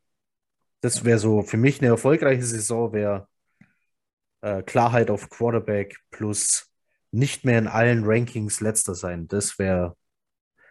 Die Jets haben alles dafür getan, wenn man sieht, wen sie so alles geholt haben. Wir sind gespannt. Ähm, wir kommen zu äh, noch zwei Punkten. Ähm, das war, ich glaube, Knut hat es mal angefangen mit Gästen im Crossover-Podcast und natürlich wollen wir es weitermachen. Den Punkt Snack a Player. Wenn man einen Spieler des gegnerischen Teams haben könnte, egal wer es ist, Benno, wen würdest du von den Jets nehmen? Jermaine Johnson. Ah, okay. Ach, natürlich. Ah, jetzt. Na klar. Äh, Benno, Benno, hat mir vor der Aufnahme erzählt, er ist Florida State-Fan. Ich hätte drauf kommen können. Stimmt, wir haben gar nicht mehr nur einen. Wir haben Nasser Aldin zwar entlassen, der von Florida State war. Aber ja, Jermaine Johnson, äh, Florida State. Ja. Es ähm, ist für mich äh, wirklich äh, vor dem Draft, also es war mein absoluter My Guy, mein absoluter Draft-Crush. Ähm, jetzt mal abgesehen von der Uni an sich, einfach aber wie er die Edge spielt insgesamt, jetzt mal abgesehen von Hutchinson, äh, der dort natürlich äh, oben ganz weit dabei war und Thibodeau, war das für mich eigentlich der, der gegen Lauf und Pass die solidesten, äh, also die größte Baseline geliefert hat in dem Draft für mich. Ähm, und genau das ist, was auch den Ravens weitergeholfen hätte, natürlich auf Anhieb. Ein fitter Spieler mit einer hohen Baseline äh, auf Edge. Ähm, und deswegen, ich, ich hatte schon so, ich hatte ja die Hoffnung, als wir den zweiten First Runner hatten, dass sie vielleicht nochmal auf Edge gehen und, und, Johnson picken, der war ja nur noch da, was mich ja. massiv gewundert hat. Und ich glaube, der wird bei euch echt richtig gut in die Rotation kommen und der, an dem wird er richtig viel Spaß haben dieses Jahr. Und ähm, wenn ich mir wirklich einen aussuchen könnte, würde ich den sofort äh, einfliegen lassen. Also, also, Jermaine Johnson zu sehen, wie er dann im Training Tipps von Carl Lawson bekommt, ja. ist schon, äh, ja, ja, freut man sich drauf. Also ich hoffe, er bekommt eine Anzahl an Snaps, äh, eine ordentliche, ähm, vor allem weil Vinnie Curry äh, auf IR gelandet ist. Ähm, ja, sollte klappen. Sehr cool. Jermaine Johnson, gute Wahl. Ähm, am Anfang hätte, hätte ich gedacht, vielleicht nimmst du doch CJ Mosley, äh, um ihn zurück nach Hause zu holen, quasi. Ähm, aber ja, Jermaine Johnson, gute Wahl. Malte, wenn ich dich jetzt frage, welchen Raven würdest du sofort nehmen? Wer wär's? Ähm, ich habe meine Wahl schon lang getroffen. Ja, ich habe meine Wahl auch schon lange getroffen, bevor wir hier angefangen haben. Übrigens, Jermaine Johnson hat mich auch völlig im Brand gesteckt. Beim Draft nicht, da habe ich den gar nicht richtig wahrgenommen. Denke ich, drehe der First Runner Jermaine Johnson, was soll das denn? Dann habe ich die hausinterne Jet-Serie gesehen, äh, Flight die auf YouTube dann auch mal zur Verfügung steht. Und äh, da, wird, da zeigen sie ihn und danach habe ich alles mir reingezogen, was auf YouTube von dem Typen zu sehen ist. Der ist ja vollkommen geisteskrank. Ich hatte mein Trikot für dieses Jahr schon bestellt, aber ich, es gibt noch ein zweites. Ähm, äh, das wird wahrscheinlich auf Jermaine Johnson fallen. Ähm, so, das dazu äh, mein Pick von den Ravens. Ich pick ja immer gerne äh, Spieler, auf die ich Bock habe. Knut macht ja immer gerne, was wir brauchen ähm, wo wir scheiße aussehen und wo die Gegner stark sind und den nimmt er. Ich nehme ja immer meine Lieblingsspieler. Ähm, da, da ist mir die Position scheißegal und ob wir da gut besetzt sind oder nicht. In diesem Fall brauchen wir den sogar auch noch, finde ich. Äh, ich hätte gerne Kyle Hamilton. Den hätte ich gerne im Draft schon bekommen und ähm, hat nicht geklappt. Und ich würde ihn heute gerne austauschen für unseren Davis auf der Safety-Position. Ähm, Hamilton war ein, äh, ein, heißer Kandidat für den äh, 10th Overall Pick der Jets, stimmt, ja. Also, das wäre so, den, wenn ich jetzt was, abgesehen von Ray Lewis, äh, den würde ich auch heute noch nehmen, auch wenn der seit 15 Jahren kein Football mehr spielt. Der würde uns wahrscheinlich trotzdem noch weiterhelfen. Nur wenn du, mir, äh, also, nur wenn du mir sagst, wo der weiße Anzug ist. so, aber wenn, wenn, wenn der keinen Bock mehr hat, was ich verstehen kann mit 48 oder wie alt er inzwischen ist, dann gerne Kyle Hamilton. Okay, ähm, ich habe ja schon gesagt, ich habe meine Wahl schon lange getroffen. Ich nehme Mark Andrews ähm, ähm, immer. Mark Andrews ist für mich hier, ähm, auch wenn wir äh, Usoma und Conklin haben, ist mir egal. Ähm, ich hätte gern Mark Andrews. Taugt mir richtig. Ähm, einer der, du hast nicht viele so Tier 1 Tight Ends in der Liga. So, wen hast du da? Du hast da äh, äh, in Waller, in Kittel, in Kelsey natürlich und dann kommt Mark Andrews falls überhaupt an vierter Stelle von den vier ist. Kittel ist zu oft verletzt. Waller zeigt nicht ganz so viel. Also, ja, wie du schon vorher mal sagtest, mit Kelsey so eher Platz 1, 2 da oben ähm, unter den Tight Ends. Also, der wäre, das wäre meine Wahl. Gute Wahl. Ja, Usoma ist schon über 30, Mark Andrews ist erst 28 oder sogar noch 27 jünger. ist er geworden. 27 gestern, ist er geworden. Gestern 27 geworden. Na also, dann ist es ja. Mark Andrews. Das wäre meine Wahl auf jeden Fall. Ähm, wir haben noch einen äh, Punkt offen. Äh, hier steht bei mir Bold Predictions. Oh, das, das ist aber Bold Predictions. Da bin ich gespannt. Wen lasse ich denn da anfangen? Malte, willst du eine Bold Prediction raushauen? Also. Zu, zu was? Zu den Jets? Äh, zum Spiel jetzt? Zum, ne? zum Spiel, äh, zum Spiel zum am Spiel. Sonntag eine hm. Bold hm. Prediction. Oh, das ist aber nicht leicht. Das ist schwierig. Wie und wo haust du denn da richtig? Komm, ich, ich fange ich, ich fang mal an, ich leg mal vor. Für mich wäre eine Bold Prediction, wenn ähm, äh, äh, die Jets schon mal gewinnen, das wäre Bold Prediction 1, aber mit einem überragenden Run-Game, in dem äh, Carter und Hall zusammen auf 250 Yards Rushing kommen. Also 125 pro Nase. Ungefähr. Weil, mhm. weil ähm, komme ich drauf, du, gegen die Secondary brauchst du gar nicht viel Pässe werfen. Außer Elijah Moore schafft es irgendwie, ähm, regelmäßig äh, Marcus Peters aussteigen zu lassen und dann noch Marcus Williams zu verarschen. D beide schaffst du nicht. Auch Elijah Moore schafft das nicht. Das heißt, du musst es irgendwie gegen die D-Line äh, der, der Ravens schaffen und dann ist Laufspiel ein adäquates Mittel oder ähm, so Checkdowns nehmen auf, auf Carter oder auch Hall. Und so kommen die, also insgesamt machen sie 250 Yards mit Pässen, sag mal so. Ähm, Genau, das wäre so meins, so, dass die Jets über die Running Backs hier die Ravens schlagen können. Jetzt bin ich gespannt. Malte, Bold Prediction von dir.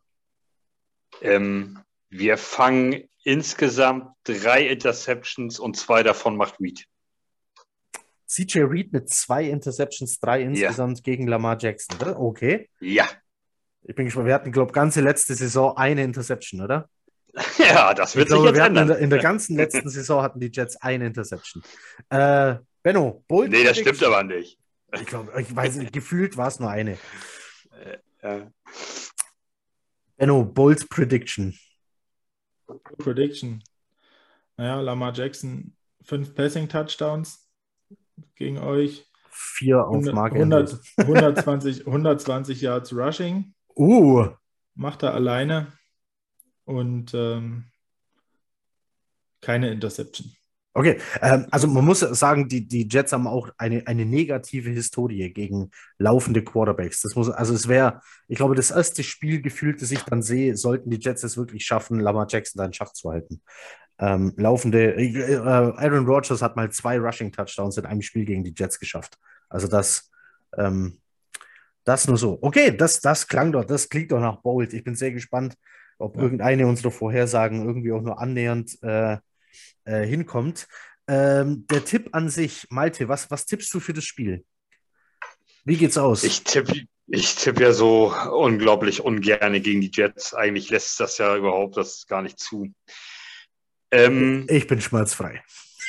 Ich weiß, ich weiß. Also äh, ich, ich, ich glaube, äh, als, wir, als wir eine Saisonvorschau äh, gemacht haben, da war Heiko, glaube ich, bei 0,12 oder so. Nein, 0,8. Also, ja, naja, okay, nicht ganz so schlimm. 0,8. Ähm, also, aber, aber wir gehen mit ich glaube, 6, 11 oder so, gehen wir aus der Saison. Ich glaube, ähm, die Jets gewinnen 28, 24. Oh, das sind aber äh, 28, okay, das sind schon viele Punkte auf Seiten der Jets. Benno, was ist dein Tipp? 45-10 für die Ravens. Oh, sehr hoch. 45-10 ist hoch, ja. Oh, der nimmt unsere Defense überhaupt nicht ernst. Na, ich, muss ja die, ich, muss ja die, ich muss ja die 45, äh, ja. muss ja die 5 fünf so, er muss die Bull, er muss die Lamar muss ich ja unterbringen. Also, er, und, äh, genau. da Justin Tucker auch noch ein Field Goal kicken will, Stimmt, ich muss, die, bei 45 muss ich meine, meine Bold Prediction ja. auch. Ähm, ähm, ich glaube, also ich habe die Ravens auf Sieg getippt, glaube ich, auch bei unserem äh, Tipp-Podcast. Ich, ich bin geneigt, dabei zu bleiben, wird es aber wahrscheinlich knapper, knapper tippen, als ich das ursprünglich mal gedacht habe. Ähm, ich glaube, ein Punktespektakel wird es nicht. Ich, ich hoffe einfach, dass die Jets Defense aufgrund der Verstärkung ein bisschen hält, was sie verspricht und tipp so ein, ach, eher sowas wie ein so ein, komm, gib mir so ein, so ein 13, 17 oder sowas. So, so ein knapp für die Ravens, so ein knappes Ding, ähm, wo nicht viel über Touchdowns geht. Irgendwo so niedriges, du hältst die, du niedriges hältst die Defense aber sehr hoch. ah, doch, ah, ich weiß nicht. Also, wenn Sieg Ravens ja, aber nicht so. Pass auf, ich habe ich hab noch, so eine, hab noch, eine, hab noch eine bolde Prediction, die ich einwerfe. Jetzt, okay. Und zwar wird Sauce Gardners äh, Serie reißen, dass er keinen Touchdown aufgibt. Und zwar gegen Richard Bateman. Oh, oh, der ist heiß. Oh, die ist heiß. Die Prediction ist heiß. Das stimmt, das stimmt. Wobei man ja fairerweise sagen muss, das ist Source Gardners allererstes NFL-Spiel. Also Deswegen. was für eine Serie. Ja. Der muss ja erstmal, der muss ja erstmal anfangen, eine Serie. Das ist ja auf Null. Also das ja, war ja alles. Aber, ja, ja, aber der, also, also ja, aber der, also prinzipiell läuft seine Serie ja seit der Highschool. Also von daher. Seit, äh, das stimmt, seit der Highschool kein Touchdown genau. Und er legt Irgendwann, ja darauf ziemlich Wert. Und von daher äh, sage ich, dass das dies am Sonntag reisen wird. Gegen DeMarco. Was auch, also, cool, gegen, was, auch, was auch vollkommen in Ordnung ist, weil äh, es ist ein anderes Level auf der NFL. ich ich glaube, glaub, auf einer Seite, vielleicht schadet es ihm auch nicht, wenn es passiert. Ähm, nicht, weil, weil wenn es dumm läuft, wird, wird diese Serie irgendwann zum Druck. Ja. Und dann bist du vielleicht mit dem Kopf äh, nur noch bei deiner scheiß Serie und konzentrierst dich nicht mehr aufs Wesentliche.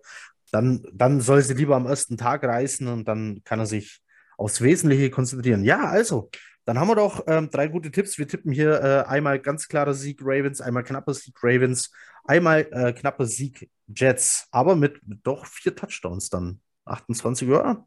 Ja, aber doch, ich denke, also jetzt mal von Bolt weg und alles und von allem äh, Frotzeleien und sowas dazugehört. Ich glaube, dass in dem Spiel viele Punkte fallen. Also die Ravens sind immer gut für viele Punkte. Und ich glaube, dass die Jets einfach jetzt eine Offense aufs Eis bringen können, die durchaus in der Lage ist, auch mal mehr als 20, 25, 28 Punkte zu machen. Ähm, jetzt haben wir, jetzt kommen wir mit Flecko um die Ecke. Ich hatte, wir hatten uns das, oder viele hatten sich das natürlich mit Zach Wilson eher gewünscht. Okay, aber ähm, also das haben wir auch oft genug gesprochen. Flecko macht dich grundsätzlich ja erstmal nicht schlechter wenigstens, sondern hält ja zumindest diesen, dieses Level. Also das ist ein erfahrener Typ. Ähm, der wird schon die Bälle über 20 Yards irgendwie an Mann bringen können. Er muss ja keine 70 Yards Bomben rausfeuern. Das wird eh schwierig gegen so eine, so eine, äh, gegen so eine Ravens Secondary. Also ich, also ich sehe das schon kommen, dass wir da irgendwie so auf insgesamt 40, 50 Punkte kommen. Das ist schon machbar, denke ich. Also, also im ganzen Spiel halt. Oder realistisch. Ja. Im ganzen Spiel ja, insgesamt ja, An, an, an Scores. Ne? Also jetzt 45, 10 ist jetzt mir auch ein bisschen hoch. Äh, also als wenn wir das Spiel verlieren sollten. Aber äh, äh, stimmt, ich hatte die, die fünf Bull Prediction Touchdowns, die muss er natürlich unterbringen. Das, war, das machte dann Sinn anschließend, die Erklärung. Ähm, aber so äh, insgesamt kombiniert denke ich schon, dass wir da irgendwie so auf 40, 50 Punkte dann, also das schon. Aber wir sind am Sonntagabend um 22.30 Uhr oder was sind wir schlauer. So, sind wir auf jeden Fall schlauer, ja. Ähm, ich denke, ihr seid heiß. Guckt jemand Season Opener live? Na klar. Donnerstag auf Freitag, ja? Ich verstehe, die, ich verstehe die Frage nicht. Ähm, ich ich, ich habe das Problem, ich bin, äh, ich bin, ich bin morgen ähm, äh, kundentechnisch unterwegs mit Übernachtung. Ich bin also sehr vom Hotel WLAN äh, abhängig. Ich bin sehr gespannt. Ich hoffe, so. es klappt. Ich dachte, du musst dann auch nach New York fliegen, wie der Knut. Nee, ich bin, ähm, die Gang Green Germany fliegt zwei Touren. Ich bin bei der zweiten ja. Tour dabei. Ähm, die Jets haben in der Woche vor Weihnachten zwei Heimspiele. Ah ja. Ähm, sonntags gegen die Jaguars und Thursday, nee, umgekehrt, äh, Sonntag Lions und Thursday Night Jacksonville. Ähm, Woche vor Weihnachten, da bin ich dabei. Muss man zwei Heimspiele mit fünf Übernachtungen in New York, muss ich mitnehmen. Auch geil, ja. ja und, also, und, schönes Dreckswetter im Stadion. Dann ist mir, ach, das wird super. Mach, machst du besser so, dass du das Elend am Wochenende nicht angucken musst. Ja, eben. Nein, ich bin heiß, wird geil. Ähm, ich ähm, ähm, kann endlich äh, meine Man Cave hier mit NFL Football einweihen. Äh, gab es noch nicht. Doch, ein, doch klar, ein Super Bowl gab es schon hier drin. Oh, fast vergessen. Äh, also gut, dann eben Regular Season Jets Football. Ähm, ja, wird cool. Freue mich sehr. Benno, vielen Dank, dass du da warst. Vielen Dank, dass wir bei euch zu Gast sein dürften. Ähm, ich habe bei Twitter auch euren Podcast äh, geteilt. Äh, hört auf jeden Fall rein. Da war Knut mit dabei. Ähm, deswegen haben wir das heute in einer anderen Konstellation gemacht, damit es sich zweimal den gleichen Podcast gibt, andere Ansichten mit reingebracht. Ähm, kann man auf jeden Fall beide hören, hat dann beide Seiten mal gehört und ist dann top aufs Spiel vorbereitet. Benno, vielen Dank. Ähm, ich wünsche euch beiden noch einen schönen Abend und ihr, die ihr zugehört habt, danke fürs Zuhören. Wann auch immer ihr das hört, einen schönen guten Abend, guten Morgen oder eine gute Nacht. Macht es gut. Ciao, ciao. Tschüss. Ciao, ciao.